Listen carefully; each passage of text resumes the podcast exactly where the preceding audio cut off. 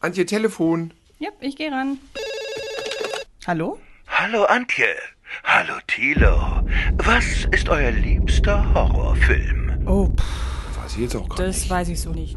Ihr müsst doch einen haben. Welcher fällt euch spontan ein? Ähm, vielleicht ja einer, über den wir heute sprechen. Na dann hoffe ich, dass ihr eine gute Antwort findet. Halli, hallo und herzlich willkommen zu Eine Stunde Horror, zu Folge 2.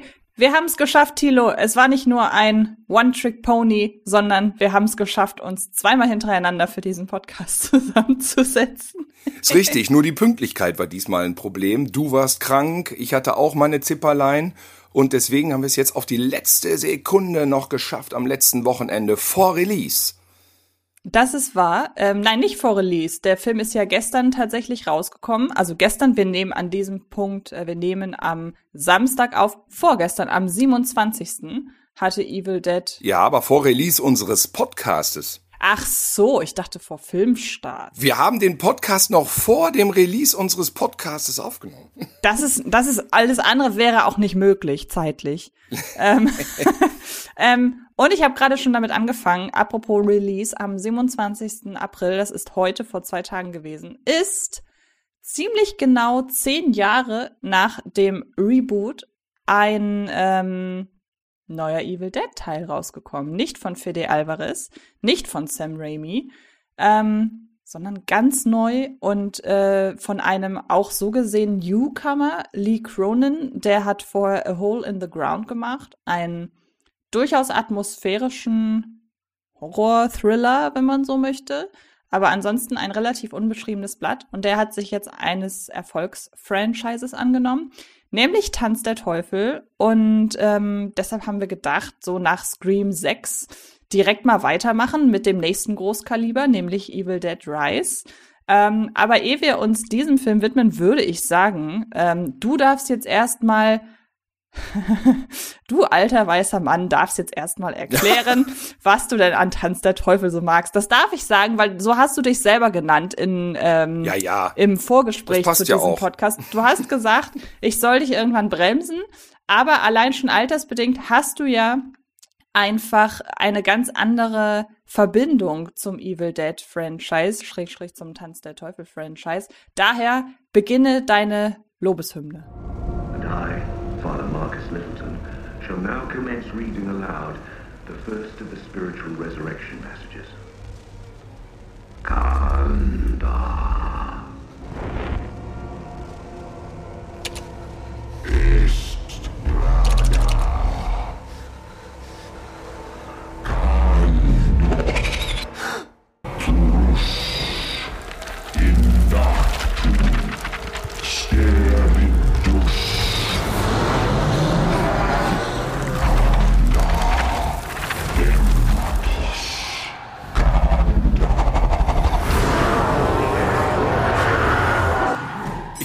das auch durchaus verteilen über die Folge. Ich muss jetzt nicht en bloc hier monologisieren. Nein, aber für mich hat natürlich Evil Dead oder Tanz der Teufel einen besonderen Stellenwert, weil ohne diesen Film würde ich ja jetzt hier nicht sitzen. Es ist ja einer der meist diskutierten Horrorfilme der 80er gewesen, ganz einfach, weil er verboten war. Die haben den ja damals im Kino gestartet. Ich hatte auch meine reguläre Cinema zu Hause liegen. Es war die mit Sean Connery vorne drauf, sagt niemals nie. Und der startete im Kino und äh, gab es einen Artikel dazu und man muss sagen, selbst damals war bei informierten Journalisten, Journalistinnen, in dem Fall ein Journalist, schon klar, wie der Film gemeint ist, ja, was die was der Unterhaltungswert sein soll, ja, ein grober Splatterspaß. Ähm, und dann schleppte der sich so über ein, zwei Monate auf durch die Kinosäle und parallel auch durch die Videotheken. Die haben den nämlich auch auf Kassette gleichzeitig veröffentlicht gehabt. Bis dann der Missmut bei den damals vorherrschenden Tugendwächtern überhand nahm und sie den Film erst indizierten, was heißt keine Werbung mehr machen, ähm, und dann komplett ver, verbo, verbi, verbaten, verboten hatten. Was heißt das? Wie heißt das? Verbat. Verboten, ja, verboten hatten, hatten. Denn mittlerweile ist er ja nicht mehr verboten. Ich glaube, dann ist das die richtige Form. Verboten hatten. Genau. Äh, und damit war natürlich dann ein Sehnsuchtsprojekt, ein Sehnsuchts, ähm, sagen wir mal, Objekt geboren, denn wir wollten natürlich alle diesen Film sehen. Jetzt muss ich aber sagen, 1984 habe ich immer noch dem geglaubt, was ja auch technisch natürlich immer stimmte, was in den Zeitungen geschrieben wurde, das ist natürlich Menschenverachtung, da wird unfassbar schlimme Sachen gehen vor in diesem Film und so weiter. Und ich war gar nicht so ein Rebell damals und ich dachte mir, oh, oh, oh, gut, dass das verboten ist. und auch, und auch all die anderen Filme, weil es war die Großzeit des, der Videogewalt und es war ja, betraf ja nicht nur Tanz der Teufel, es wurde ja eine Menge damals einfach vom Staatsanwalt einkassiert. Also man muss sagen, die FSK, freiwillige Selbstkontrolle, du kannst ja alles ins Kino bringen. Du kannst auch deinen persönlichen Biene Meier Film ins Kino bringen. In dem Moment, wo du den nicht der FSK vorlegst, ist der automatisch ab 18 freigegeben, eben weil da keiner drauf geguckt hat. Und die FSK hat aber zu Tanz der Teufel schon im Vorfeld gesagt gehabt, nee, Leute, den geben wir nicht ab 18 frei. Und dann, weil freie Meinungsäußerung, du kannst ins Kino bringen, was du willst, auch in Deutschland, auch damals, haben die gesagt, okay, dann bringen wir Tanz der Teufel ohne FSK-Freigabe raus. Er ist dann automatisch ab 18, also nur für Erwachsene. Und gucken wir mal, was passiert. Ja, und das haben wir ja dann gesehen. Er wurde einkassiert und äh, äh, war einfach illegal. Was meinst du denn mit im Vorfeld? Weil ähm, natürlich, also das klingt so ein bisschen so, als hätte die FSK schon gewusst, bevor sie den Film überhaupt vorgesetzt bekommen hat, dass sie den Film nicht freigeben wird. So klang das jetzt nee, gerade also, ein bisschen. Ähm, nee, also so, du musst ja, bevor der Film seinen Filmstart hat, musst du den vorlegen, mhm. der FSK, und der wurde vorgelegt. Und so, okay. dann haben die den normal geprüft mhm. und haben gesagt, nee. Ja, gängiges Prozedere. Und dann gab's hin und ne? her, der Verleih war pro Kino und dann, genau, ganz normal. Mhm. Und dann haben die gesagt, nee, geht nicht, Leute. Ja. Und ich glaube, die haben auch dann noch so ein paar Vorschläge gemacht, man könnte es, nee, nee, nee, genau. Ähm, Kürzungen wollte der Verleih nicht machen. Ich weiß nicht, man müsste, glaube ich, mal echt einen von Pro-Kino mobilisieren oder mal gucken, wer da damals in diesem Pro-Kino-Filmverleih gearbeitet hat, wie hart die drauf waren, dass mhm. die dann mhm. gesagt haben, ja, dann machen wir das halt so. Ja, zwei, es ging zwei Monate gut und was ich jetzt auch erst erfahren habe, ist, der Film hatte 160.000 Zuschauer. Das ist gar nicht so wenig. Nee. Für einen Film, der dann nach zwei Monaten einkassiert wurde und 32 Jahre lang verboten war in seiner ungeschnittenen Fassung es kam dem ja auch wirklich sein Ruf im Vorfeld zugute, ne? Das muss man ja sagen. Also ich glaube, wenn man heutzutage hört, oh, das ist der heftigste, äh, brutalste Horrorfilm aller Zeiten. Das hatte man, ist ja noch gar nicht so lange her. Das wurde ja behauptet so ein bisschen über The Sadness. Der hatte ja einen Ruf weg, dass der sehr brutal sein soll. Dann natürlich über Terrifier 2. Der hat ja nur deshalb, ist es ja nur ein Erfolg geworden. Aber das sind ja mittlerweile Ausnahmeerscheinungen. Also eigentlich hat sich ja mittlerweile schon das Wissen etabliert, wenn irgendwas wieder das krasseste überhaupt sein soll, dann warten wir erstmal ab. und damals hat das wahrscheinlich noch gezogen, weil das einfach nicht so oft vorkam, dass wirklich da auch aktiv dann gewarnt wird. Also ich weiß, dass das Original Tanz der Teufel immer der Film war, von dem mein Papa erzählt hat, ja, den hatten wir damals irgendwie auf grusel, äh, grisseliger Videokassette und dann halt dieses typische, es wird auf dem Schulhof erzählt, was ich ganz spannend finde, weil als dieser typische, es geht auf dem Schulhof rum Film, äh, galt ja schon Tanz der Teufel seinerzeit und das hat's halt äh, ja geschafft, auch noch mich in meiner Schulzeit äh, Anfang der 2000er äh, da irgendwie. Wo der Film auch noch verboten war. Wo der Film war. auch noch verboten war, ja. genau. Aber selbst zu dem Zeitpunkt war das immer noch ein auf dem Schulhof wird drüber geredet Film. Zusammen mit, äh, damals äh, wurde immer gesagt, ja, der Kettenmas, äh, der Kettensägen-Massaker-Film und ja. äh, Freddy. Also das waren so bei uns die drei, wo man immer mal gehört hat. Und ich glaube, Scream war auch noch irgendwie so ein bisschen dabei. Ähm, das waren so die, die Filme, wo es sich so, oh, die sind so ganz, ganz schlimm. Und dadurch habe ich Tanz der Teufel kennengelernt. Also durch meinen Papa und durch dieses Schulhof, äh, Schulhofgeschwafel, aber wirklich geguckt habe ich ihn erst ganz spät, weil meine Horrorfilmhistorie ja dahingehend sehr absurd ist, weil ich ja sehr, sehr lange mich an äh, FSK-Freigaben gehalten habe und ich habe mir die Filme dann immer online durchgelesen, auf schnittberichte.de geguckt, weil das war mir schon, das reichte mir schon. Werbung. Habt ihr Lust, euch im Kino mal wieder richtig zu gruseln? Horrorfilme, die auf Stephen King-Geschichten basieren, haben ja seit einigen Jahren Hochkonjunktur.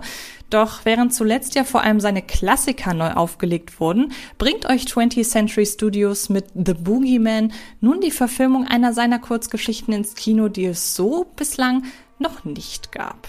Das Ganze stammt aus Stephen Kings Kurzgeschichtenband Nachtschicht von 1978 und erzählt die Geschichte der 16-jährigen Sadie und ihrer Schwester Sawyer die nach dem tragischen Tod ihrer Mutter nachts von einem unheimlichen Wesen heimgesucht werden, dem Boogeyman, der sich von dem Leid junger Menschen ernährt, was die beiden Schwestern daher zu perfekten Opfern macht.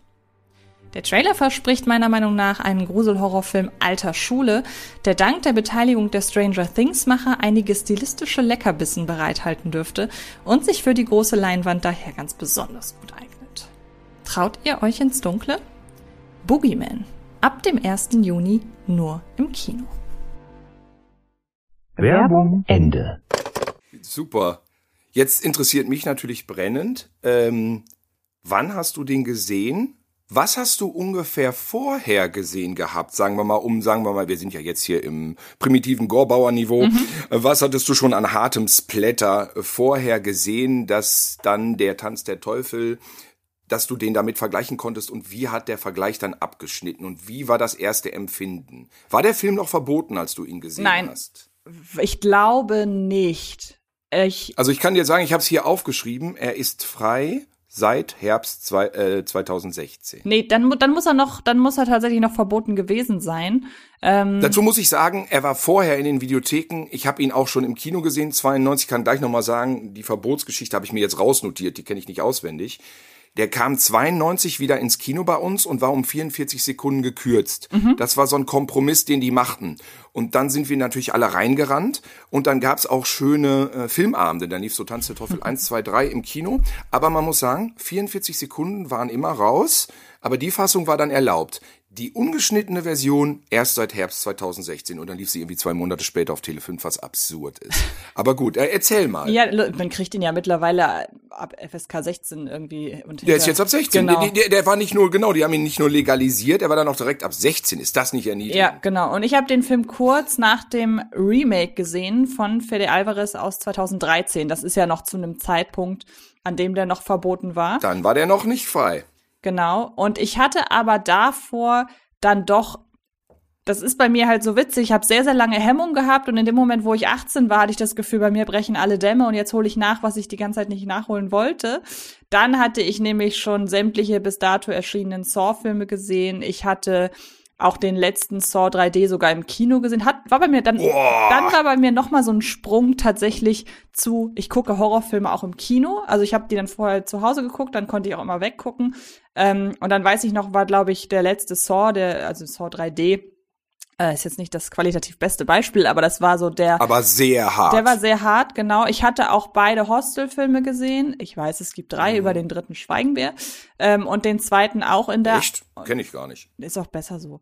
Und dann auch den, und dann auch den zweiten direkt in der Uncut-Fassung, den habe ich auch immer noch hier, hier zu Hause stehen. Ich glaube, das ist, der ist ja bislang nicht deindiziert. Ich glaube, das ist der verbotenste Film, den ich besitze, den ungeschnittenen Hostel 2.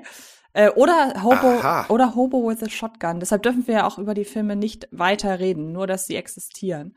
Ähm, sie existieren. Sie existieren, richtig. Wir dürfen nicht sagen, wie wir sie finden und was darin passiert. Ähm, Echt darf man das nicht? Das ist immer noch so. Schön. Man, man muss, man muss im Zweifelsfall immer vorausstellen, dass wir natürlich über die ähm, Cut-Fassung sprechen, aber ich glaube, zu Hobo with ja, a Shotgun gibt's gar Ja, aber zu Hobo with a Shotgun gibt's gar keinen. Also das, Aber wenn man dann, da leider nicht drüber sprechen. Das ist interessant. Wenn man dann vorausschickt, ich habe von diesem Film Hobo is a Shotgun. Übrigens, Antje, kannst du mir den mal kopieren? Diese, diese, ja, oder kannst gerne. du mir den mal leihen? In der geschnittenen oh, Fassung, oh, die ja. du besitzt. Äh, ja, gerne. Ich habe ihn noch nie gesehen. Und äh, tatsächlich habe ich Hobo with a Shotgun nicht gesehen, weil der irgendwie so mir selten begegnet, weil er ja verboten ist. Mhm. Jetzt wissen wir alle, wo man den theoretisch besorgen kann. Aber irgendwie war mir das auch gar nicht so klar, dass der das ist. Jetzt werde ich natürlich gerade tierisch neugierig. Aber erzähl ich mal weiter. Ja, und dann hatte ich halt einfach im Vergleich zu dem Fede Alvarez-Film das Original sehen wollen. Habe ich dann auch gemacht. Und Tanz der Teufel ist so ein Beispiel, als jemand, der einfach aus äh, Altersgründen den Hype damals nicht mitbekommen konnte, schaue ich ja mittlerweile auch zum Nachholen immer wieder Filme, von denen ich weiß, die hatten damals diesen Hype.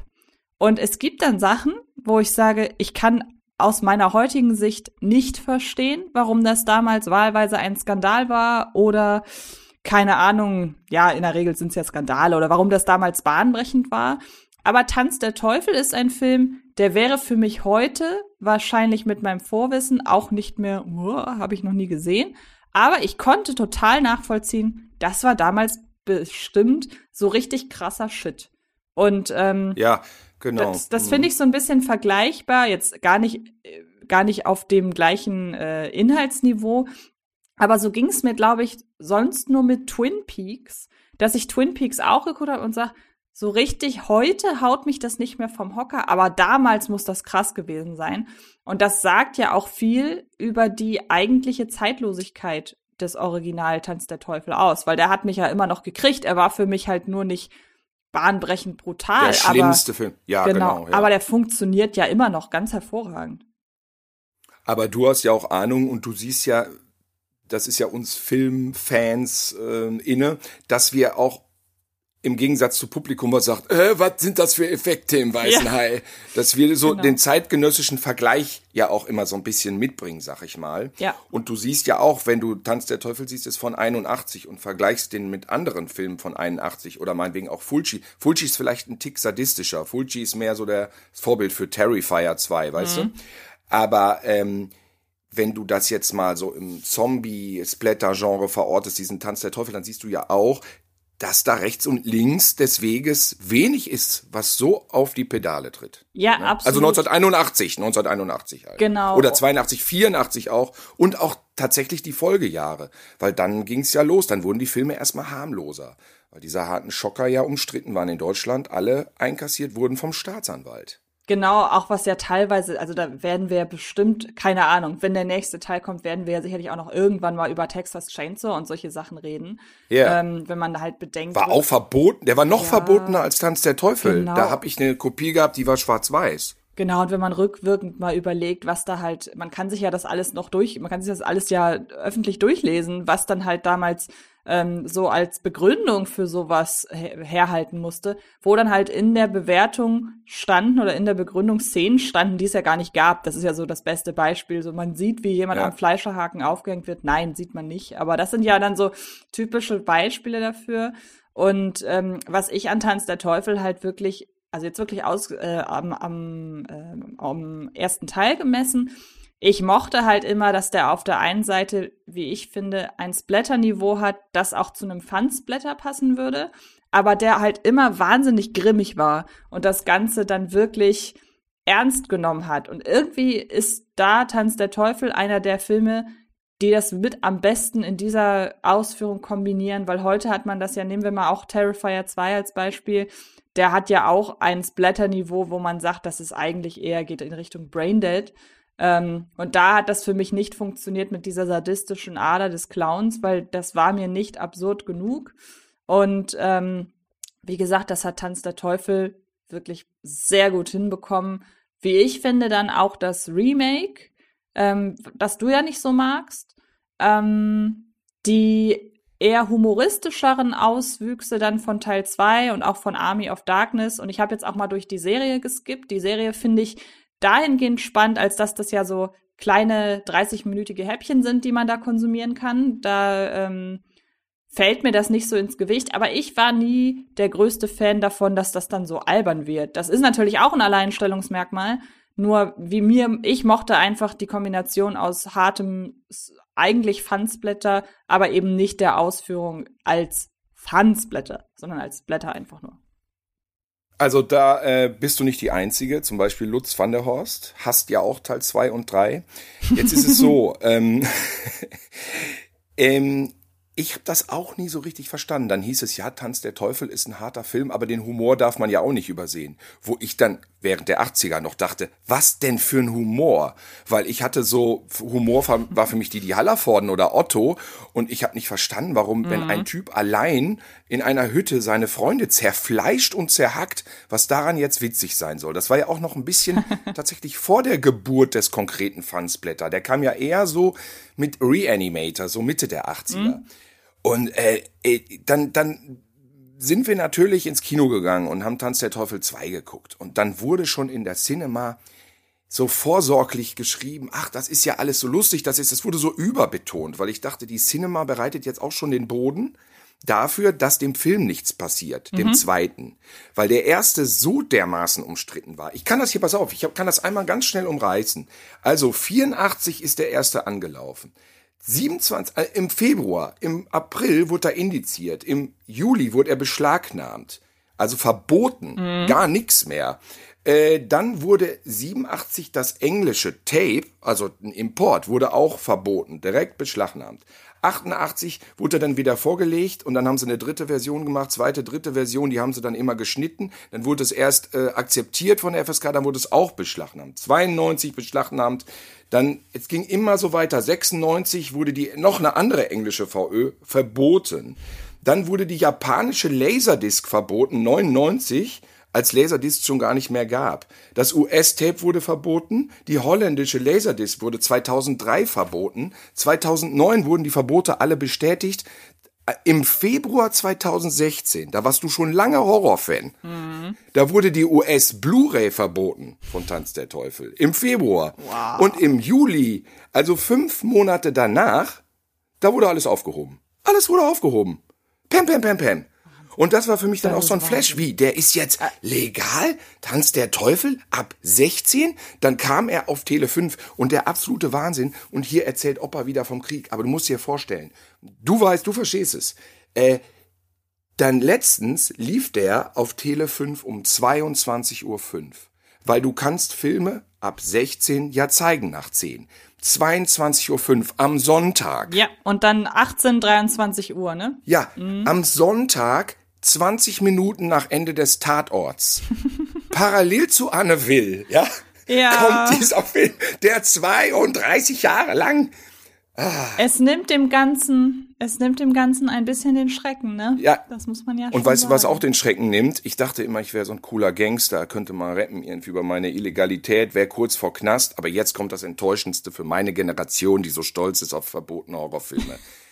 Der Besitz von beschlagnahmten, verbotenen Filmen ist, halte ich fest, nicht strafbar. Ich weiß, es kann niemand zu Das dir nach Hause Schock. kommen, es kann niemand zu dir nach Hause kommen und sagen, ich habe da gehört, Sie haben doch in dem Podcast gesagt, das und das, Antje, rück Hobo with a Shotgun raus, das können Sie nicht machen. Nein, das können sie nicht machen. Und du hast ja eh auch nur die geschnittene Version, wie wir wissen. Eben, das ist ja noch, bin ich ja doppelt abgesichert. Aber ich dachte immer so, oh, was ist da, muss ich bestimmt eine Geldstrafe bezahlen. Nein, Gott sei Dank nicht. Das wäre auch schlimm, dann Gar müsste man ja die ganze Zeit Angst haben, dass es an der Tür klingelt. Ja, Naja. das ist richtig. Nee, Jetzt haben wir einmal die gesamte Indizierungsgeschichte von Tanz der Teufel ähm, durchgesprochen. Und ich habe gerade schon angekündigt, das Remake, Reboot von 2013 von Fede Alvarez, den man unter anderem auch äh, durch Don't Breathe kennt. Ähm, das mochtest du nicht. Ich schließe einmal kurz vorweg. Ich mag das. Für mich hat das einfach die ganze Grundidee des Originals in die Gegenwart transportiert und ich fand den super hart. Jetzt darfst du sagen, warum du den nicht so mochtest.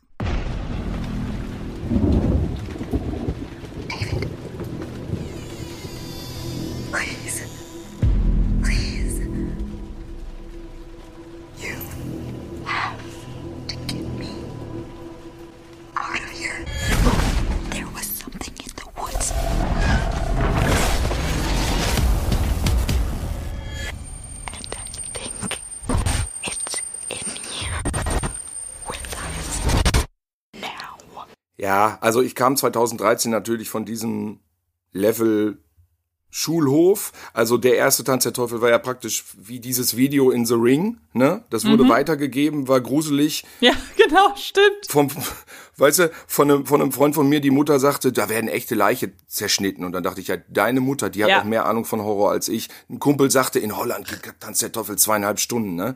So, und du hast den, diesen grieseligen Film. Und dann komme ich in diese Presseverführung von dem Evil Dead Remake. Und dann fand ich den Anfang noch shocking. Weil ich weiß, da war auch dieser, da wurde so ein Zombie äh, an, ich, ich, ich gebe zu, ich habe den nur einmal gesehen, ne? Weil meine Enttäuschung doch äh, nachhaltig war. Und da wurde so ein Zombie an so einen Pfahl im Keller gebunden und dann abgefackelt. Und da dachte ich, boah, das ist hart. Und das fand ich auch die härteste Szene im Film, weil die diesen Inhalt transportierte, da gab es irgendwie eine Verwandtschaftsbeziehung zwischen, glaube ich, dem, der seine Frau dann, oder was, du weißt, du wirst es besser noch in Erinnerung Ja, haben. genau, es war der Vater, der seine Tochter anzündet. Und in dem Moment, wo er das Das war ganz schlimm. Genau, und Ja. in dem Moment, wo er das macht, kommt sie gerade noch mal so durch und steht dann da und ich werde es nicht vergessen, dieses Daddy, was machst du da? Und ähm, das ist auch direkt etwas, was ich gleich anführen würde bei dem neuesten Film. Ähm, aber erzähle erstmal weiter. Ich möchte mir an dieser Stelle eine geistige Gedankenerinnerungsmarker äh, setzen, dass ich darauf später noch mal eingehe. Warum? Aber ja, erzähl erstmal weiter. Genau, Daddy war der Anfang vom Remake.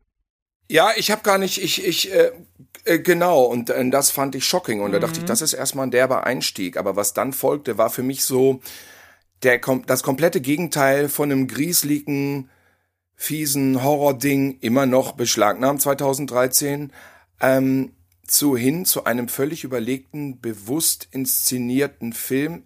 Extrem schön ausgestattet war der, aber der sah halt auch so aus, als hätte man die Hütte schön aufgebaut und wäre man vorher noch mal schön mit dem Besen durchgegangen, dass auch alles schön sauber ist.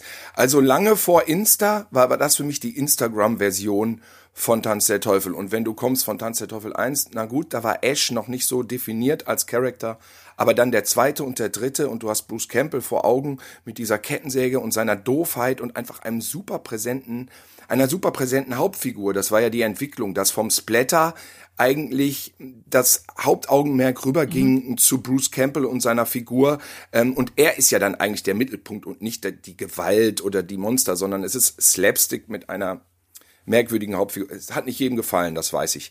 Ähm, in dem Moment habe ich da lauter Leute gesehen, die ich nicht auseinanderhalten konnte. Die sahen alle gut aus, die saßen in dieser schön fein polierten Hütte und dann kommen irgendwelche total extremen Szenen und für mich sind Szenen, die total extrem sind, relativ uninteressant, wenn ich damit nicht irgendwas in dem Moment verbinde. Also irgendwie ein Gag oder, oder, oder irgendwie, oh nein, jetzt nicht der, aber die. Also das muss so dramaturgisch eingebettet sein, dass ich eine Splatter-Szene irgendwie gutiere und dass mir die gefällt. Oder, oder die Situation, die Stimmung, keine Ahnung. Und das hat der Film für mich überhaupt nicht geschafft. Also der bietet dann so Gewaltspitzen, die ich alle vergessen habe. Und jetzt erst als Schröcki meinte, das mit der Zunge, stimmt, da konnte ich mich so vage erinnern. Und ja, klar bietet der ein paar harte Splatter-Szenen, aber auch, ich hatte dann wahrscheinlich auch, da ging es mir dann wahrscheinlich, wie dir mit dem dritten. Ich hatte dann viel zu viel gesehen, als dass mich das dann jetzt noch schockt. Weißt du?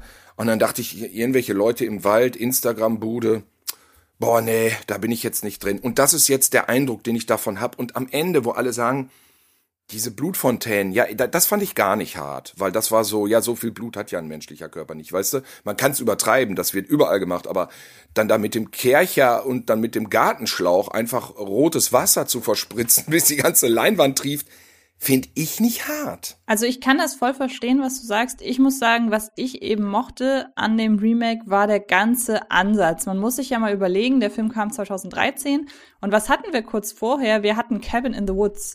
Und Cabin in the Woods hat ja das gesamte Hütte im Wald, ich meine, der hieß Cabin in the Woods.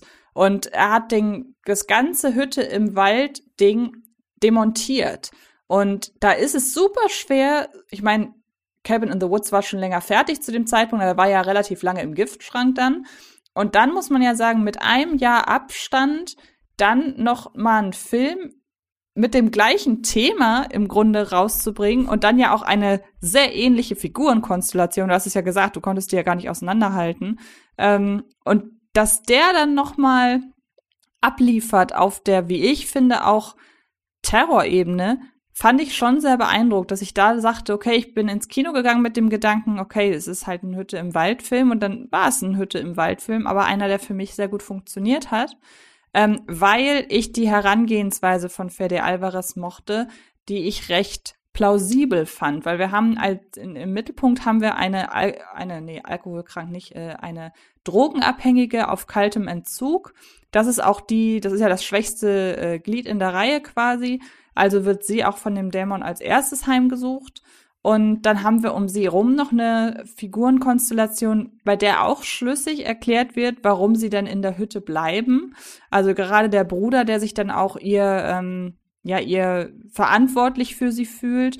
Und diese ganzen Dinge, die sie am Anfang sieht, das ist, finde ich, schon recht clever, weil das sind ja auch alles Dinge, die man so in einem ja, bei einem Entzug vielleicht dann irgendwie sagt, um rauszukommen oder dass man irgendwie halluziniert. Also ich kann mir das schon, konnte mich da schon reinversetzen in die Situation, dass das jetzt nicht, dass ich jemals einen Drogenentzug erlebt hätte, aber ich konnte mich reinversetzen in die Situation, in der die Jungs und Mädels da waren, im Sinne von, das ist alles in der Welt gerade plausibel.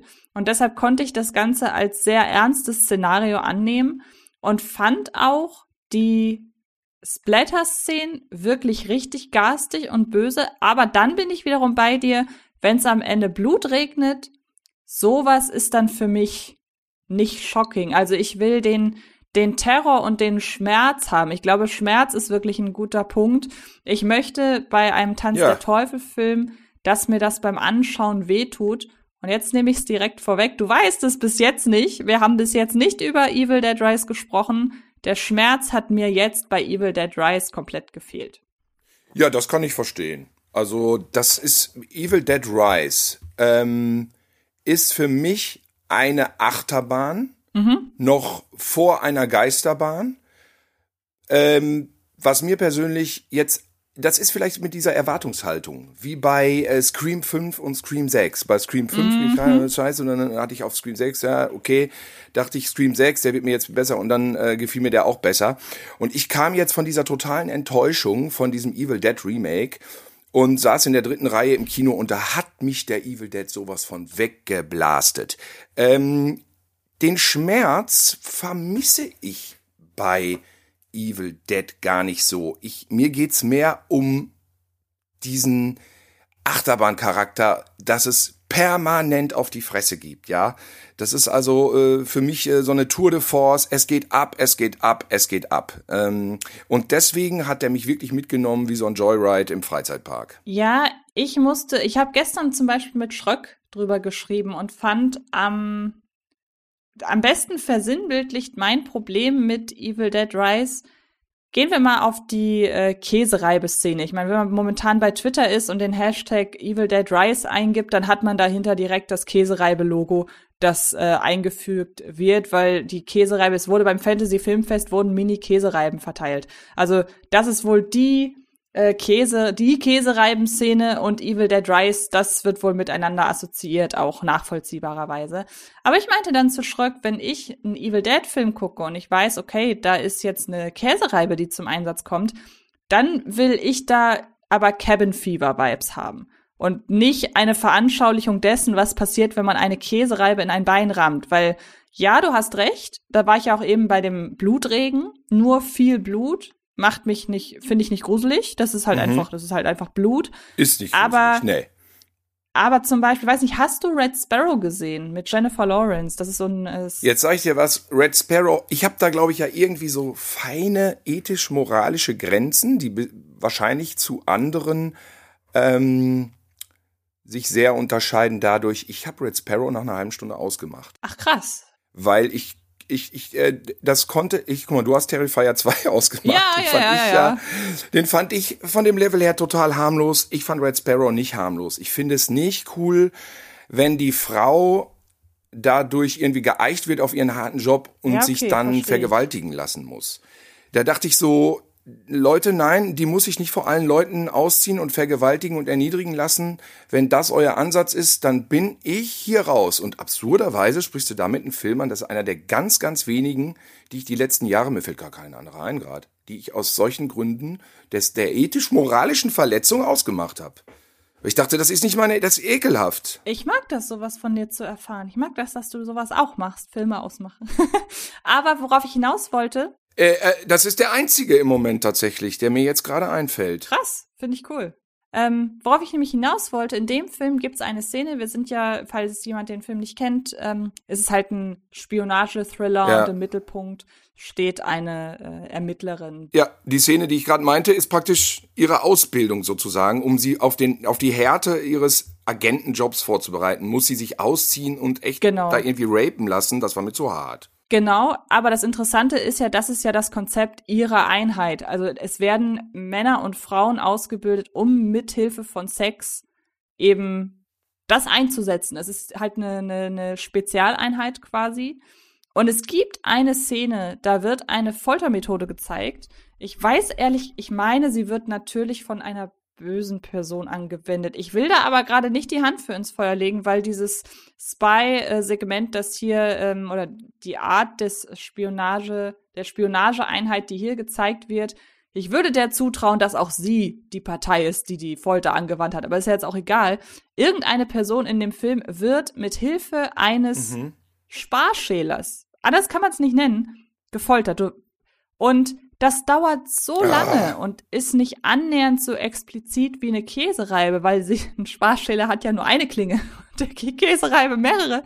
Ähm, aber das Ja. tat viel Allerdings. mehr weh als diese Käsereiben-Szene, weil ich dachte, wow, da wird jetzt gleich, äh, auch wie dies im Vorfeld halt angekündigt wurde, da wird jetzt gleich gemetzelt und gefoltert und so weiter und so fort. Und dann dauert diese Szene, wenn man geblinzelt hat, hat man sie nicht gesehen. Und dann dachte ich, ja, so sieht es halt aus, wenn man eine Käsereibe in ein Bein rammt. Also ich hatte auch schon ziemlich heftige Wunden, wenn ich mir beim Kartoffelschälen mit dem Sparschiller in den Daumen das gerammt habe. Da muss ich sagen, diese Szene steht für mich stellvertretend für Evil Dead Rise, weil der für mich total mit angezogener Handbremse fährt. Aber du hast ja schon erzählt, du hast ja einen sehr guten, starken Zugang zu dem Film bekommen über die Mutter-Tochter-Komponente. Das kannst du ja gerne mal erklären. Open up now. You don't look so good, Mom. Nothing a big old kiss from you won't fix. Ja, ich finde jetzt also im Gegensatz zu dem, ich meine, wir reden jetzt ja wirklich bei Evil Dead Rise und dem Remake über zwei aktuelle Hollywood-Produktionen, die Voll, natürlich nicht absolut. zu den Bedingungen von dem ersten gedreht wurden. Insofern, insofern gehen die weg. Also, was mich an Evil Dead Rise begeistert hat, ist einmal, dass es trotzdem wieder zurückgeht und praktisch die Stimmung der Hütte auf das Hochhaus überträgt. Ich finde dieses Hochhaus Das finde ich auch. fast schon übertrieben, düster und wenig einladend. Ne? Absolut. Das, da möchte ich an dieser, Entschuldigung, dass ich dich unterbreche, falls du ihn nicht gesehen hast, nee, mach, mach, mach. falls du ihn nicht gesehen hast, ich empfehle dir mal einen Gruselfilm. Oh Gott, wenn du ihn gesehen hast und ihn ganz furchtbar findest, ist das jetzt peinlich. Ronny, dann musst du es rausschneiden. an dieser Stelle Nee, dann schneidest du es nicht raus, Ronny. An dieser Stelle übrigens einen ganz, ganz lieben Gruß an unseren Cutter Ronny. Äh, Ronny mit äh, rollendem R. Äh, Ronny, der das hier, der schon die erste Ausgabe ganz, ganz toll Ronny. gemacht hat. Und wenn ihr jemanden da draußen braucht, der euren Podcast genauso toll schneidet wie unseren, dann möge er sich bitte mit mir in Verbindung setzen und ich leite das weiter. So viel Werbung darf einmal kurz sein. Ähm, Das ist der Ronny aus Ronnys Popshow übrigens für die Älteren. das ist Quatsch. Ähm, Sorry, euch, Ronny, war nur ein Witz. lasst euch nichts erzählen. Ach du, weil ich dachte jetzt, du weißt gar nicht, wer Ronny aus Doch, Ronnys natürlich. Popshow ist. Damit hatte ich, ach scha, ja, okay. Nein, ähm, jetzt, genau. Äh, ein, an dieser Stelle einmal ein Tipp für dich. Und zwar kam rund um die Corona-Pandemie, ich meine, der war ganz, ganz kurz im Kino, da kam ein spanischer Film raus, der hieß Malasania und dann irgendeine Zahl dahinter. Der hat in einem sehr ähnlichen Setting gespielt, war aber ein ganz klassischer Haunted House-Film. Oh. Und zwar, wie ich finde, aus den letzten Jahren mit einer der besten, weil der einfach Stell dir einen Haunted, einen sehr effektiven Haunted House Film in einer Wohnung vor, wie der in Evil Dead Rise. Deshalb lege ich den dir und auch euch da draußen mal ans Herz, Oh. weil der ist richtig, richtig. Sehr gerne, weil ich liebe ja eigentlich Grusel und bei Splatter hat man wirklich viel gesehen. Ich, ich fand aber auch den neuen Evil Dead Rise schon auch gruselig. Also für mich ist es so, er, äh, der- es erinnert mich an die Phase, wo wir enttäuscht waren, dass bei Evil Dead 2 und 3 eigentlich nur der Slapstick überlebt hat ähm, oder in den Vordergrund geschoben wurde. Und ich finde, der neue nimmt sich die Randale von Teil 1, weil ehrlich gesagt, ich definiere Tanz der Teufel gar nicht mit Schmerz. Trotz Bleistift, äh, trotz Käsereibe und trotz, was war das im Remake, habe ich schon vergessen, Zunge abschneiden. Für mich ist Evil Dead Ja, da war es elektrisches, da war es vor allen Dingen die elektrische ähm, diese elektrische Küchensäge, elektrisches Küchenmesser Ja, ah, Moulinette. und und vor allen Dingen, ähm, das ist bei mir in Erinnerung geblieben, weil es halt teilweise auch im wahrsten Sinne des Wortes ins Auge geht, diese Nagelpistole. Mhm. Ah, okay. Ja, für mich ist so Evil Dead sind die Filmemacher, Filmemacherinnen sind Leute, die wie Kinder im Sandkasten immer noch Wasser zukippen und dann wie irre äh, in der Pampe rumklatschen, bis sie alle aussehen, zugesaut, dass sie unter die Dusche müssen. Und diesen Spirit hat für mich der neue komplett übererfüllt. Also es wird einfach geholzt und randaliert da in dem Hochhaus. Es ist kein perfekter Film. Er ist nicht unter meinen 500 Lieblingsfilmen wahrscheinlich. Aber er war so weit über meine Erwartungen heraus, dass diese hemmungslose Verletzung der Totenruhe, mein Gott, was da alles gemacht würde. Der Film würde, der wäre damals auch verboten worden, weil damit mit, mit, mit toten Menschen so wirklich entwürdigend umgegangen wird, wie lange nicht. Und das ist das Fund, womit er wucher, zu wuchern hat. Also da ist so, ja, da wird schon ganz schön schlimm umgegangen mit dem menschlichen Körper. Äh, und ich mochte einfach, wie du schon erwähntest, diese Situation, dass die kleinen Kinder, ich bin ja selber Vater, nicht zu der Mutter können, weil die Mutter, der Körper ist noch da, ja, aber die Seele ist weg. Und das ist eine emotionale äh, Situation in dem Film, die für mich das Remake nicht hatte. Gut, du sagst Drogensucht, das ist für mich halt weiter weg als Kind, Mutter, Mutter unerreichbar, Mutter superböse. Und ja, das hat den Film emotional für mich eben interessanter gemacht und von Anfang bis Ende erfahrbarer. Und äh, ich habe auch ein paar Sachen, die könnte man verbessern, aber wir sind natürlich welche, wir setzen uns sehr damit auseinander. Ich habe den Film jetzt beim ersten Schauen wirklich einfach so genossen und habe mich da einfach nur so vollblasten lassen. Und das hat der Film für mich komplett erfüllt. Ich war wirklich sehr zufrieden danach. Und das ist ja auch schön, dass das immer noch, ähm, dass man heutzutage immer noch so überrascht werden kann, quasi. Ähm, weshalb das für mich mit den Kindern so gesehen, ich, ich habe die ganze Zeit gemerkt, ihr wollt das halt so kreieren, wie es ja bei dir und damit ja sicherlich auch bei vielen anderen Leuten ähm, funktioniert hat, nämlich ihr wollt diese T äh, Tochter-Kinder-Chemie aufbauen, um es dann besonders schlimm zu machen, dass ja sie eben Getrennt werden. dann ja der Dämon Ja, ist. genau. genau, dass sie getrennt werden. Ähm, aber für mich, ich hätte es cool gefunden. Also der Film fängt halt an mit einer ähm, mit einem Blick in die Zukunft. Ähm, Zukunft heißt in diesem Fall ein Tag nach dem nach der Handlung des Films insgesamt. Und hätte man diese Szene an dem See, die ja ganz klar schon als Referenz an die Originalreihe gilt und man fängt wieder bei einer Hütte im Wald an, ehe es dann in das Hochhaus geht. Ich habe total verstanden, was die Szene soll, ähm, aber ich hätte mir gewünscht, dass sie anstatt diese Szene zu verwenden, dass sie die Zeit aufwenden, um mehr Szenen zwischen Mutter und Kindern zu zeigen, weil ich finde, dass man es am Anfang versäumt, da wirklich eine Beziehung aufzubauen, weil wir haben die Mutter und wir haben die Schwester und die interagieren die ganze Zeit miteinander. Dann haben wir den Sohn, der halt DJ spielt, aber das im Grunde die ganze Zeit alleine macht. Dann haben wir die Tochter, die Puppen bastelt, aber die haben einfach wenig Szenen zusammen. Und deshalb habe ich da, fehlte mir die Fallhöhe von einem harmonischen Familienleben ähm, hin zu dem blanken Terror. Und ich hätte mir einfach gewünscht, dass ich da mehr emotional involviert gewesen wäre. Genauso wie so kleine Details, dass ja zum Beispiel die Schwester kurz vor dem, vor der Ankunft bei ihrer Schwester erfährt, dass sie schwanger ist. Das spielt ja im Grunde nur ein einziges Mal eine Rolle, nämlich als äh, der Mutterdämon das halt in seinem Wahn sprachlich gegen sie verwendet quasi. Und einmal gibt, kommt das auf im Gespräch mit der Tochter. Ähm, aber ansonsten spielt das ja zum Beispiel gar keine Rolle. Und ich hätte mir halt wirklich gewünscht zu sagen, ey, jetzt lass mich doch hier wirklich ein, eine ganz, ganz tolle Familienbande, zeig mir die doch. Und dann ist es doch umso härter, wenn das auseinandergerissen wird. Aber, und jetzt erkennt man ja auch schon so ein bisschen, warum der dich wahrscheinlich über diesen Aspekt gekriegt hat, hätte ich selber Kinder, dann hätte bei mir, die, wäre bei mir die Fallhöhe ja schon viel, die wäre ja viel kleiner und wäre dann trotzdem effektiv, glaube ich. Also ich glaube, bei dir äh, reichen bei dieser Thematik wahrscheinlich viel weniger Reize, dass es dich schon kriegt. Das wäre so meine Idee. Also ich kann dazu sagen, für mich gab es ja auch ein, eine Zeit vor der Vaterschaft und danach. Und für mich reicht einfach die Behauptung. Ich brauche, also mir haben diese, mhm. oh Gott, wenn ich daran denke, dass jetzt die Familie da erst noch so eine heile Welt, da hätte ich mich zu Tode gelangweilt. Ich, ja. ich, das ist vielleicht wirklich das Ding. Ähm, ich bin froh, dass das direkt so einsteigt. Mir reicht die Behauptung, Mutter, Tochter, oh Gott, wie schrecklich.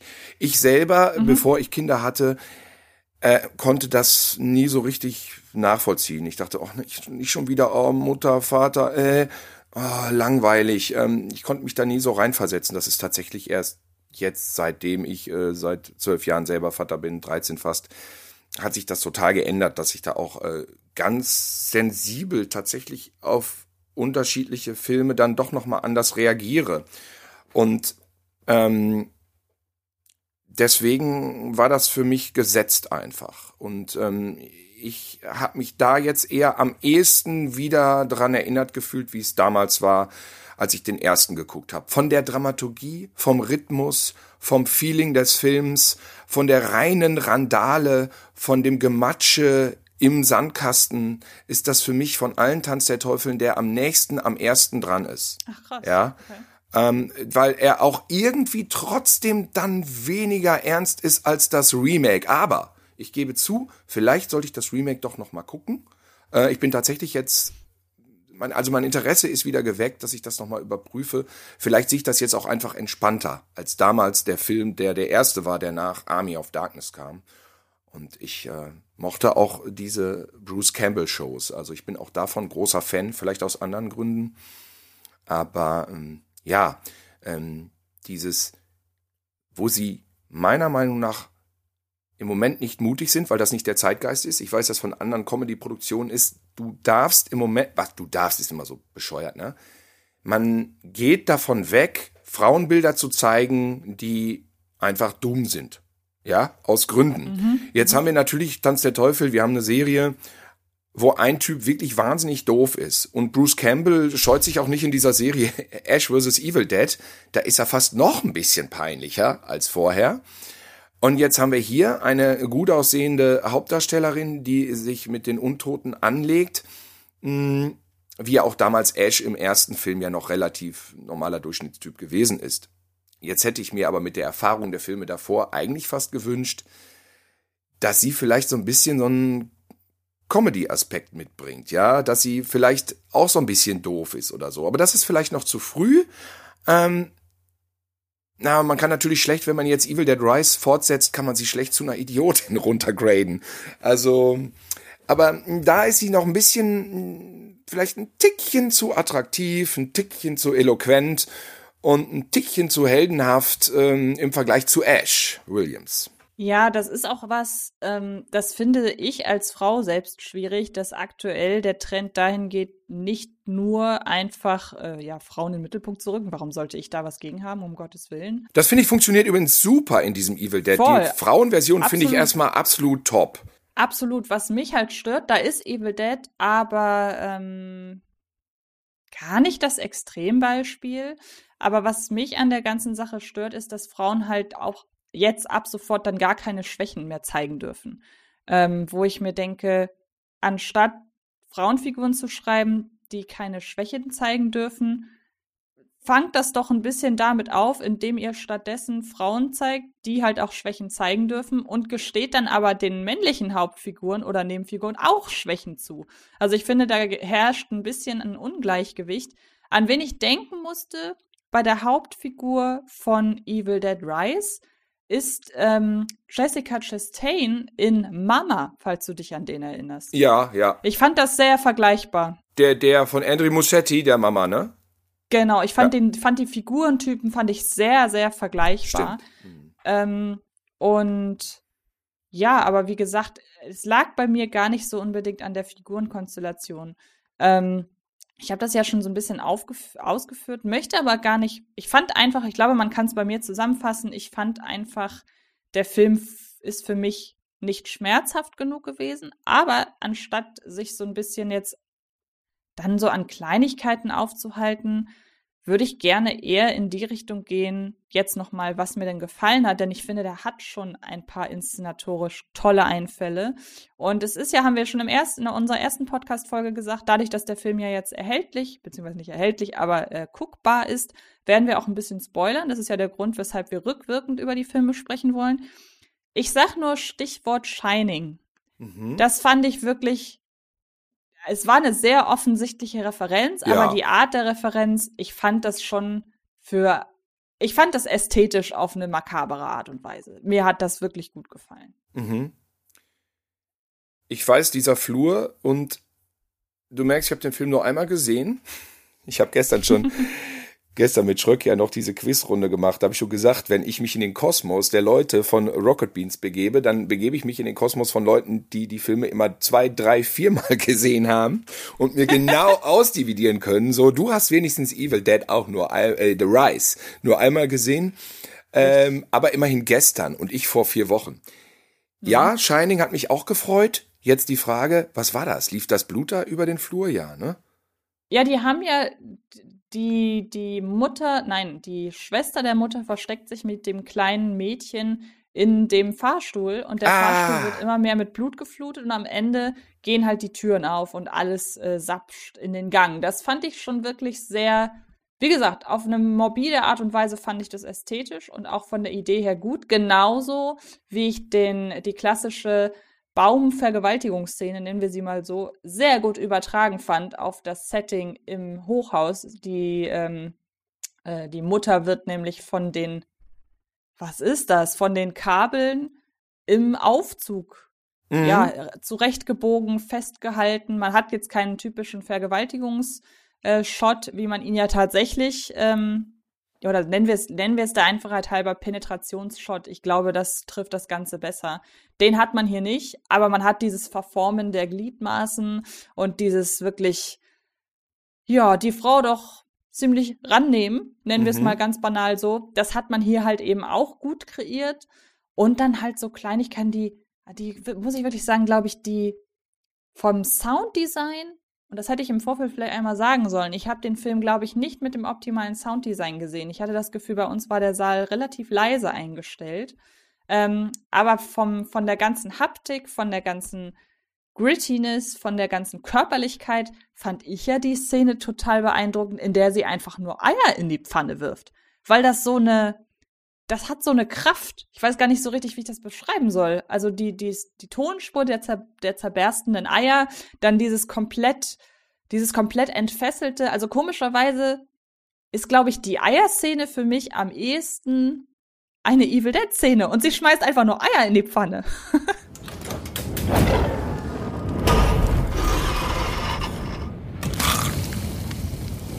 What's up, sis? Had the most beautiful dream. It was the perfect day. And all I could think about was how much I wanted to cut you all open and then climb inside your bodies. So that we could stay one happy family. Ja, interessant. Also wenn ich den Film vom geistigen Auge habe, sehe ich immer diese Mutter auf dem Flur durch dieses Guckauge gucken Oh ja. und diese unfassbar entfesselte Inszenierung von Deadites, von Zombie-Dämonen, die unter der Decke kleben, schreien in einer Lautstärke, dass mir, deswegen sage ich auch eher Achterbahn als Geisterbahn, wobei beides kombiniert. Das ist, glaube ich, das Deutlichste. Und damit äh, äh, unterscheidet sich Evil Dead Rise für mich am meisten von fast allen aktuellen Horrorfilmen. Er macht einfach so unfassbares Randale-Fass auf. Das ist so, als wenn man äh, auf so einer Party sich betrinkt und dann zerlegen alle die Bude. Nur, dass es dann so, so ungefähr würde ich es bezeichnen. Jetzt gab es ja noch einen Kritikpunkt, ich glaube, der Schröck hatte das gesagt auch. Ähm, ich erinnere mich ein bisschen an die Diskussion, die wir hatten. Scream 6 macht nichts aus New York, meinte Schröck, oder was Wolf, egal. Ähm, äh, in, der, in der Evil Dead Rise macht nicht so viel aus dem Hochhaus. Das habe ich erstmal nicht so nachvollziehen können, aber klar, Ähm, du hättest es natürlich noch ausarten können, ja. Die hätten auch mal auf eine andere Etage runter durch die Fenster, hätte mal auch einer runterklatschen können. Ähm, hätte man vielleicht noch was rausholen können. Ich glaube tatsächlich, dass das dann so ein Budget-Ding ist. Mhm. Weil immer, wenn du dann noch mal, ja. ich denke, es wird kein milliardenteurer Film gewesen sein. Ich denke, wenn du da immer noch eine komplett neue Location aufmachst, selbst wenn sie innerhalb dieses Hochhauses ist, ist das ja kein Hochhaus, wo man dreht, sondern ein Studio, wo man Setups baut und komplett neue Szenen äh, schreibt und inszeniert und, und plant. Ähm, ich glaube, dass das eher dann auf Kammerspielniveau gehalten wurde, um Geld zu sparen ich glaube durchaus, dass man Ideen gehabt hätte für auf dem Dach und was weiß ich was noch und rüberspringen zum anderen Haus und keine Ahnung. Aber ich denke, also mir hat das ehrlich gesagt nicht gefehlt in dem Moment. Vor allen Dingen muss man ja sagen, ich meine, klar, wir sind die ganze Zeit nur auf einer Etage, aber das, was dann da rausgeholt wird in den meisten Fällen, ist ja eigentlich ganz gut. Also wir haben die, die Wohnung an sich, in der jeder Raum von Bad bis Küche bis Wohnraum ausgenutzt wird. Äh, wir haben ja sogar kurz den Schlafraum, wenn da der Junge auf dem Bett gefesselt ist. Dann haben wir den Flur und der hat ja auch, da bei dem Flur ist ja auch das große Glück, dass wir das zwar die meiste Zeit nur durch das Guckloch sehen, aber durch diese verzerrte Kameraperspektive sieht zum einen die Mutter äh, immer noch mal ein bisschen gruseliger aus, als sie es ohnehin schon tut und wir sehen ja viel vom Flur, weil man durch das Guckloch ja relativ viel sehen kann und durch diese Fischaugen äh, da. Und dann haben wir noch den Aufzug. Wir gehen auch kurz ähm, in die Tiefgarage. Also dieses Problem sehe ich da nicht. Ja, ich, ich hatte das Problem sowieso nicht. Bin nur drauf gestoßen, weil das erwähnt wurde. Zweites Problem, was erwähnt wurde, ähm, war dieses, dass zu viele Sachen auf zu nahem, engem Raum in der Wohnung parallel passieren und diverse Charaktere das nicht mitbekommen, obwohl das nur um die Ecke ist. Ähm, da kann ich nur aus eigener Erfahrung eine kleine Story kurz erzählen. Ich habe ja mit Simon zusammen Comedy Street gemacht und ich hatte eine versteckte Kamera in einer schwarzen Tasche, die hing mir um. Jetzt, wenn wir in einen Laden reingegangen sind, wir waren zum Beispiel in so einem Brautklamottenladen, das ist relativ großräumig und da ist dann eine Verkäuferin. So, ich komme ja neu dazu, kann mich ja nicht groß verstecken. Dann wussten wir irgendwann, dass wenn du die Aufmerksamkeit einer Person auf dich ziehst, dass sie auf sich, sich auf nichts mehr anderes konzentrieren kann, was drumherum ist. Das heißt, Simon hat die Person angesprochen. Ich stand irgendwie zwei, drei Meter mitten im freien Raum, hab dann relativ selbstbewusst irgendwann die Person gefilmt, also angelegt mit meiner Tasche. Und die Verkäuferin hat davon nichts mitgekriegt, dass sie gefilmt wurde. Obwohl ich jetzt, wenn ich da alleine gestanden hätte, hätte ich das sofort gemerkt, dass sie da gefilmt wird. Und ähm, ja, so, auf dem Level könnte man jetzt Evil Dead Rise so ein bisschen verteidigen. Ähm, wenn sich dann da einer in einen Dämon verwandelt, dann merkst du nicht, dass ein Zimmer weiter dann irgendwie noch auch noch irgendwie so ein Viech über den Boden kraucht. Ne? Das, äh, das, deswegen hat mich das nicht gestört. Jetzt könnte ich zwei Überleitungen machen. Einmal Viech auf dem Boden krauchen, aber ich möchte noch einmal ganz kurz zu deinem Punkt Vorwurf machen kommen, denn was ich finde, man dem Film schon zum Vorwurf machen kann, ist dass er vielleicht nicht ganz aus, äh, nicht, nicht ganz ausreizen kann, wie viele Personen er hier nutzt, um dann wirklich Gekröse zu zeigen. Denn wir haben zum Großteil eben Kinder hier in diesem Film, die als, ich nenne es mal, Opfermaterial äh, herhalten würden oder herhalten können und es natürlich aber nicht tun, weil es gibt wenig Filme, die diese Tabugrenze natürlich ausreizen, zu sagen, wir gehen auch gegen Kinder vor und das ja erst recht in so einem harten Kontext. Also ich glaube, das finde ich jetzt auch gar nicht so schlimm. Ich meine, der etwas ältere Bruder, der kriegt dann ja auch sein Fett weg. Ähm, mhm. Aber sagen wir mal so, wenn das eine Erwa ein erwachsener Junge gewesen wäre, dann wäre die Tattoo-Nadel nicht nur ein bisschen in die Wange gegangen, sondern ins Auge, möchte ich behaupten. Und ich hätte es cool gefunden. Ich meine, sie etablieren ja noch zwei, drei andere erwachsene Figuren in diesem äh, Hochhaus, auf dieser Etage. Ich hätte mir einfach gewünscht, ähm, dass sie mit denen einfach noch mehr machen. Und ähm, natürlich haben wir am Ende dann dieses Viech, bei dem ich auch gerne noch mal von dir wüsste, wie du es fandest, dass dann hier wirklich der Teufel quasi oder nein, nicht der Teufel, Quatsch, äh, die Dämonen dann doch mal wirklich sehr haptisch in Erscheinung treten. Ähm, aber das sind so, das wären so meine beiden letzten Punkte. Wie gesagt, ich hätte mir noch ein paar mehr Erwachsenenopfer gewünscht, weil man mit denen einfach noch mehr machen kann. Und ich bin gespannt, was du dazu sagst, dass wir am Ende diese sehr, sehr makabere Gestalt dann noch haben. Also erstmal, ja, theoretisch hätte man noch mehr, noch mehr, noch mehr machen können. Ich glaube, das hätte den Film dramaturgisch jetzt nicht nach vorne gebracht. Da hätte man sich vielleicht irgendwann wiederholt. Ich persönlich kann natürlich endlos äh, dabei zugucken, wie Dämonen sich gegenseitig zerkräuseln. Ähm, das mit dem Kind, nein, möchte ich nicht sehen. Und das ist vielleicht auch so ein Ding. Nee, eben, ich ja auch nicht. Deshalb ne? ist ja gut, dass äh, Nee, das habe ich auch nicht so verstanden. Aber das ist, das ist eine Tabugrenze, die, wo ich jetzt sagen muss, das höre ich hin und wieder. Das, und leider höre ich das, nicht von dir, keine Sorge, habe ich nicht so verstanden, aber das höre ich immer nur von Leuten, die keine Kinder haben. Und wenn du Kinder hast, ist das einfach eine komplette Grenze. Du willst das einfach nicht sehen, egal in welchem Kontext. Das ist auch ein Grund, warum ich mir Serbian Movie nicht angucke. Ich akzeptiere, dass das Leute den gut oder schlecht finden oder das sagen, ja, da ist ein Inhalt, da ist eine Qualität. Das mag ja alles sein. Ich habe den Film ja nicht gesehen. Ich gucke es mir nicht an weil ich die Szenen, die mir angeteased wurden, nicht sehen will. Und es gibt auch so Sachen wie, ah, der ist krass, Kinder werden erschossen, wie zum Beispiel Postal von Uwe Boll. Ähm, okay, hat vielleicht ein paar Gags zu bieten. Und dann gibt's da diese kompletten Erschießungsszenen von Kindern. Und damit ist der Film für mich No-Go. Da ist er für mich raus.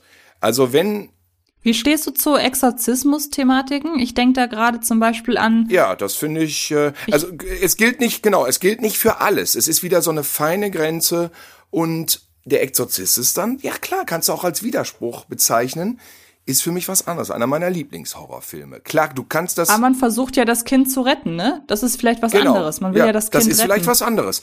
Vielleicht ist es das, wenn das Kind ähm, nicht einfach nur als exploitatives Beispiel gilt, wie man es zerschreddern kann. Es gibt bestimmt immer Ausnahmen. Das ist eine ganz feine Gratwanderung in meinen Augen. Ähm, aber einfach nur so, guckt mal her, wie krass ich bin, das finde ich scheiße. Wenn es eingebettet ist in ein Szenario, was ich nachvollziehen kann, ähm, dann lache ich auch schon mal. Frankensteins Todesrennen da mit David Carradine, so ein Roger Corman Classic. Klar, da kann ich dann auch lachen, ne? Weil der, der, der ganze Drumherum ist eingebettet. Aber noch nicht mal Terrifier 2 ähm, rüttelt an diesem Tabu, weil er immer noch klug genug ist, sowas wegzulassen. Ähm, und das ist für mich dann wirklich so ein bisschen die rote Linie. Ich möchte nicht bestreiten, dass es da die ein oder andere Ausnahme gibt, wo ich sage, kann man machen. Aber bei Evil Dead, dieses kleine blonde Mädchen zu zerschreddern, das hätte mich dann rausgeworfen.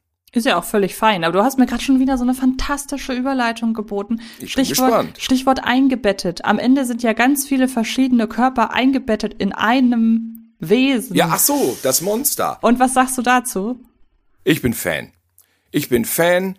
Ich mag diesen übertriebenen Creature, Knetgummi, Blödsinnshorror. Das erinnerte mich auch an den ersten Teil, an die Stop-Motion-Sachen. Ich mag das Ding aus einer anderen Welt. Und ich war auch einer der wenigen, die das Ende von Man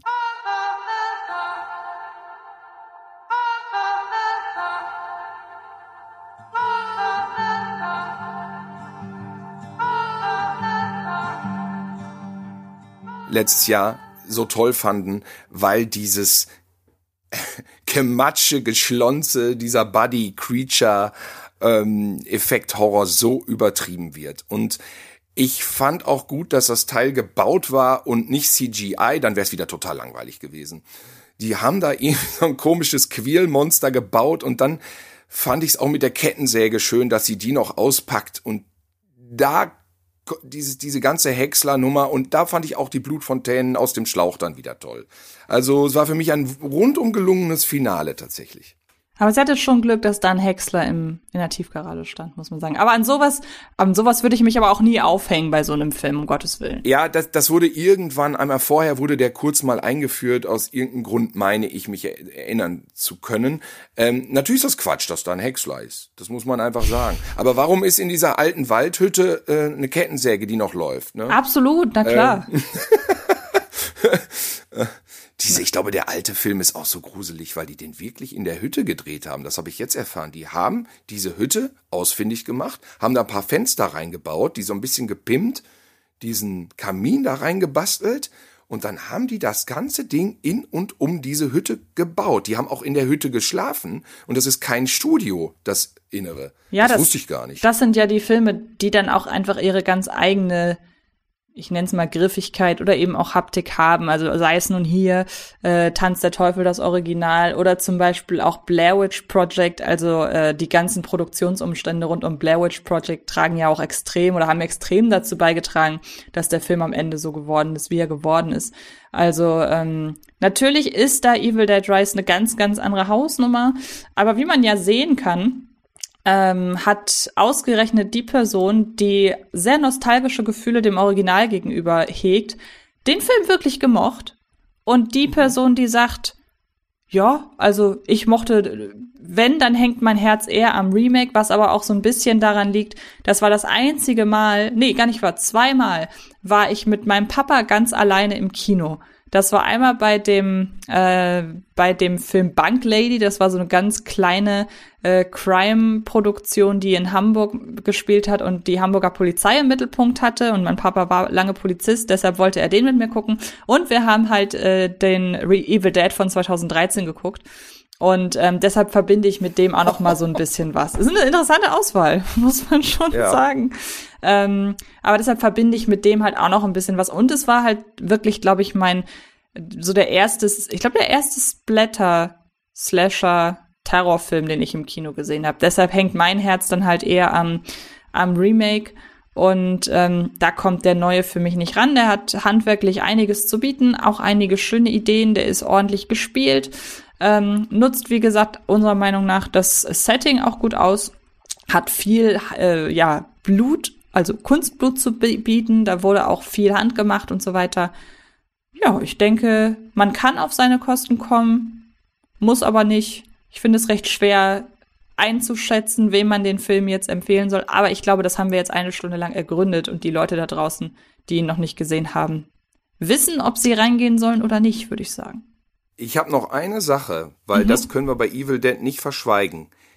Was glaubst du, ich habe ein bisschen drüber nachgedacht und ich habe auch nur so vage Theorien. Was glaubst du, ist die eigentliche Faszination an dieser extremen Gewalt in Anführungsstrichen? Nennen wir es im Horrorkino Splatter-Szenen, Dekonstruktion des menschlichen Körpers. Was Woher kommt das und woher kommt das, dass viele Leute das sehen wollen? Weil ich finde, Gewalt im Sinne von, ich schlag dir die Fresse ein, weil ich dich nicht abkann, das ist eher Thema des Actionfilms. Aber ja. die Zerlegung menschlichen Körpers ist ja was ganz anderes. Ich hab, mir ist eine Sache eingefallen, aber was würdest du spontan sagen? Weil das kann man ja nicht negieren. Das ist ja ein wesentlicher Teil, jetzt egal ob man den neuen mochte oder das Remake oder den ersten. Das zieht sich wirklich durch alle Evil Dead Filme, auch Splatter allgemein, aber wir haben heute Thema Evil Dead, ähm, gerade auch die Serie, die komplett mhm. eskaliert, mit die die Comedy bietet ähm, ähm, auf Sitcom-Niveau und dann komplett alle Tabus, weil jetzt haben wir noch gar nicht drüber gesprochen, ist ja auch egal. Also diese Serie ist ein der der schiere Wahnsinn in Eskalation. Ähm, ja, warum? Was glaubst du denn? Also ich glaube, je jünger man ist, desto mehr kann man noch in Richtung Grenzen austesten gehen. Ähm, ich glaube aber irgendwann weiß man, und sei es, äh, wenn man irgendwie spät dran ist, erst mit Mitte 20 oder Mitte, Ende 20, dann weiß man einfach, wie weit man gehen kann. Man Ausnahmen bestätigen die Regel. Ich habe erst im vergangenen Jahr erfahren, dass meine Grenze bei Terrifier 2 liegt. Aber ich bin zum Beispiel ja. auch so jemand, ich würde auch nie äh, den besagten serbischen Film gucken, weil ich einfach weiß, ich möchte das nicht sehen. Also ich habe da meine Grenzen. Ja glaube ich, ich kenne mich da ganz gut, glaube ich, und meine Grenzen in Sachen Horrorfilm. Aber ich glaube trotzdem, dass noch lange bis in die 20er rein halt eben Grenzen austesten und Grenzen finden ähm, eine, eine, ein Grund sein kann. Und es ist ja generell beim Horrorfilm immer wieder eine Diskussion, ob man sich da mit Dingen auseinandersetzt, mit denen man ja eigentlich gar nichts wissen, von denen, mit denen man ja eigentlich gar nichts zu tun haben will, ähm, weil man sich so Ängsten stellen kann, die aber kontrollierbar sind. Also ich weiß ja im Kopf, unterbewusst die ganze Zeit, ich kann diesen Film auch ausmachen, ich kann den Fernseher ausmachen, ich kann aus dem Kino gehen, aber ich setze mich jetzt gerade bewusst mit diesen Gefühlen auseinander, weil wenn ich mich im realen Leben damit auseinandersetzen müsste, dann gibt's ja kein Entkommen. Und vielleicht ist das so eine Art unterbewusstes Training, ey, wenn ich irgendwie mal ganz banal ausgedrückt, wenn ich mir irgendwann mal, wenn ich irgendwann mal mit ansehen muss, wie jemandem der Arm amputiert wird, dann bin ich ja dadurch, dass ich mir Gewaltfilme angucke, unterbewusst darauf vorbereitet. Ich weiß, das ist jetzt eine sehr absurde Herleitung, aber ich glaube, wir setzen uns über brutale Filme, über gruselige Filme, über das gleiche gilt ja auch, ich meine, die Diskussion gibt's ja auch bei Computerspielen, ist ja immer wieder das gleiche Verrohen wie bla blub. Ähm, mhm. Aber ich glaube, das ist, hat immer auch mit der Auseinandersetzung von Seiten auch an sich selber ein Stück weit zu tun, die wir auf andere Art und Weise nicht ausleben können, weil ich bin jemand, ich glaube nicht, dass es irgendjemanden da draußen gibt, der nicht hin und wieder mal in sich halt einfach negative Seiten bemerkt. Das muss ja nicht gleich bedeuten, dass jeder in sich einen Serienkiller trägt und äh, nur 99 Prozent haben einfach das Glück, ihn unter Kontrolle zu halten. Aber ich glaube, es gibt in jedem von uns immer mal wieder so, ja, kleine Dämonen, denen wir aber Einhalt gebieten können, weil wir halt über diese die Oberhand haben. Und vielleicht sind dann Horror- und Gewaltfilme eben die Möglichkeit für äh, unser Eins, ähm, das nicht zu verdrängen, sondern aktiv damit umzugehen und zu sagen, ey, ich habe manchmal dieses, dieses Bedürfnis, jemandem richtig eine reinzuhauen. Ich darf es aber nicht, also gucke ich jetzt dabei zu, wie jemand anderem richtig blutig die Fresse eingehauen wird. Das wäre so meine Herangehensweise. Ja, deckt sich im Wesentlichen. Und was ich da noch anfügen würde, wäre das rein körperliche Empfinden. Du guckst als 14-jähriger Tanz der Teufel du weißt, wie es ist, wenn du dich äh, auf dem Schulhof hinlegst und dir das Knie einschlägst. Und du weißt, dass so harmlose Verletzungen, was die für einen Schmerz bedeuten. Und du guckst dir praktisch die totale Eskalation des körperlichen, der körperlichen Zerstörung an mittels Splatter. Und ich glaube, das ist das, dass du das so hochpotenzierst. Dass du so sagst, so, äh, um Gottes Willen, mein Knie war schon so schlimm. Klar, da sind wir beim Thema Schmerz, obwohl ich Tanz der Teufel nicht, habe ich ja schon gesagt, nicht mit Schmerz. Aber selbst Tanz der Teufel selber eskaliert den Schmerz. Vom Bleistift hoch zum totalen Gekröse am Ende. Und ich glaube, daher kommt dieses, oh, ist das krass. Du siehst erstmal das Innere des Körpers. Das verbindet man vielleicht mit Operationen und damit mhm. auch kompletten Kontrollverlust, was du auch schon sagtest, äh, einer Situation, wenn du operiert bist, Kontrollverlust, also ergo krasse Situation, Potenzierung von Schmerz, also ähm, irgendwie ein Extrem und dann natürlich im jugendlichen Alter so, wow, das ist hart, weil im Unterbewusstsein steigert das mein persönliches Empfinden von, ich habe mir in den Finger geschnitten bis ins Unendliche. Ich glaube, da kommt das dann her. Und äh, dann ist es vielleicht wirklich so, dass wir als Erwachsene äh, das dann irgendwann vielleicht abgehakt haben, weil wir das irgendwie unterbewusst wissen und dann einfach vielleicht tatsächlich eher den Slapstick-Aspekt also den Tabuverlust mit ethischen Grenzen dann irgendwie zu schätzen wissen, weil wir sagen, huhu, das macht man ja eigentlich nicht, wissen wir, ach, was für ein Spaß. Und auf der anderen Seite kommt ja noch dazu, je blutiger es wird, desto mehr kannst du dich ja emotional distanzieren. Also ähm, meine Schwester ist zum Beispiel jemand, die findet äh, Horrorfilme ganz furchtbar, weil sie einfach ihr geht das zu nah. Also wenn die halt wirklich einen Film mit Geistern sehen würde, könnte die halt wirklich eine Woche nicht schlafen, weil sie Angst hätte, dass Geister um sie rum sind. Also die, die mag sich nicht gruseln und die hat halt wirklich Angst einfach. Deshalb guckt sie das nicht. Aber sie hat mir vor Ewigkeiten halt von Piranha 3D vorgeschwärmt, weil mhm. ähm, von Alexandre Aja, der ja ein reines ja. Fun-Gemetzel ist. Aber sie meint, das kann sie sich angucken. Sie hat überhaupt kein Problem mit übertriebener Gewalt, aber dann muss die halt eben auch in so eine lustige ähm, in so eine lustige Richtung gehen. Aber seien wir ganz ehrlich, ein Braindead ist ja nicht gruselig. Ein äh, Piranha ist nicht gruselig. Und ähm, ich glaube, darüber kann man dann vielleicht, wenn man sagt, also ich will ja mal was Krasses sehen, ich will krass sehen, wie da irgendwie der äh, Leute massakriert und äh, enthauptet und skalpiert und ihnen die Gliedmaßen abgerissen werden. Das möchte ich mir alles angucken, aber ich möchte davon keine Rückstände behalten und ja. so emotionaler. Und ich glaube, das ist ja zum Beispiel, und jetzt kommen wir wieder, irgendwie endet am Ende alles bei Terrifier 2.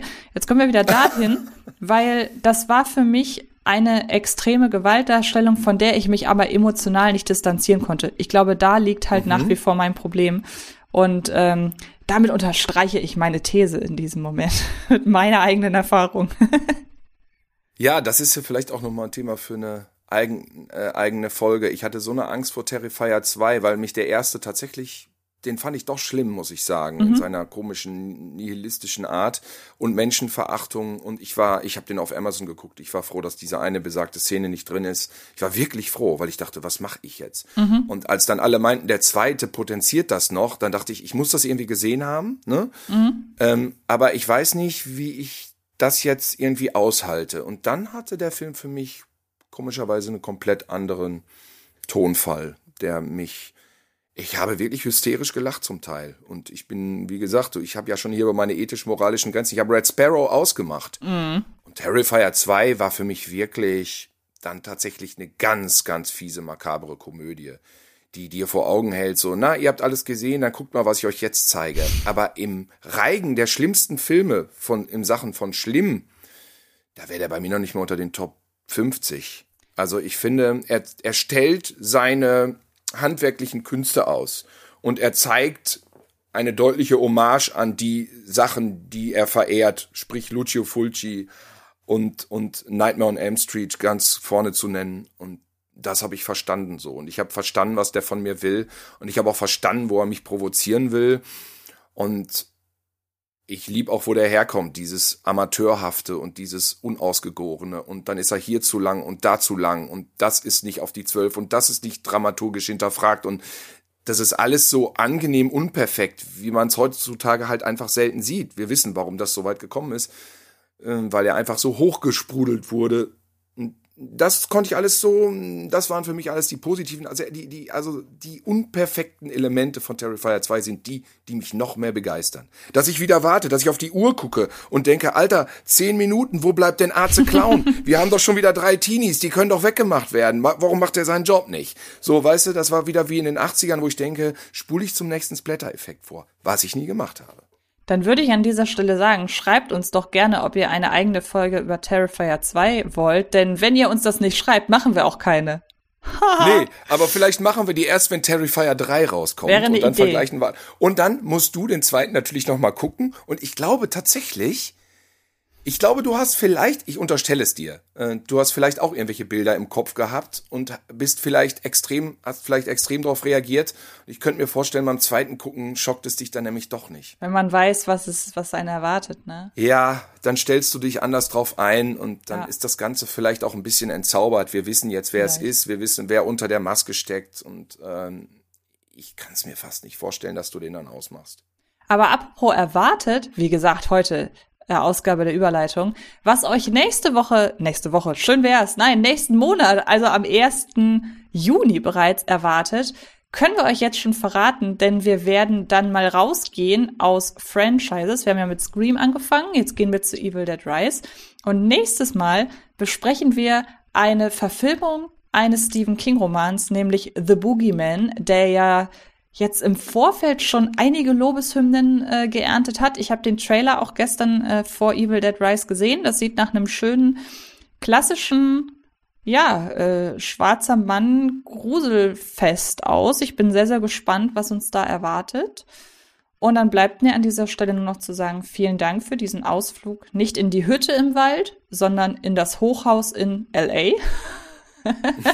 Oh, L.A. war das. Aha. Ich glaube, es war LA, genau. Und ähm, dann hören wir uns nächsten Monat wieder. Schreibt uns da draußen sehr, sehr gerne, wie euch die Folgen hier gefallen. Bewertet uns. Vielen, vielen Dank schon an die viel, also wie wir beide finden, sehr hohe Resonanz. Das hätten wir niemals gedacht. Herzlich Das willkommen. Herzlich Ja. willkommen in diesem Sinne, in diesem kleinen, hoffentlich weiterhin so stetig anwachsenden Hörerkreis. Und dann hören wir uns im Juni wieder. Wie gesagt, mach es gut, äh, Tilo, macht es gut da draußen. Ja. Und dann bis bald. Bis bald. Tschüss. Oh, äh, Antje, Telefon. Nee, letztes Mal bin ich rangegangen. Jetzt gehst du. Äh, ja. Nächstes Mal.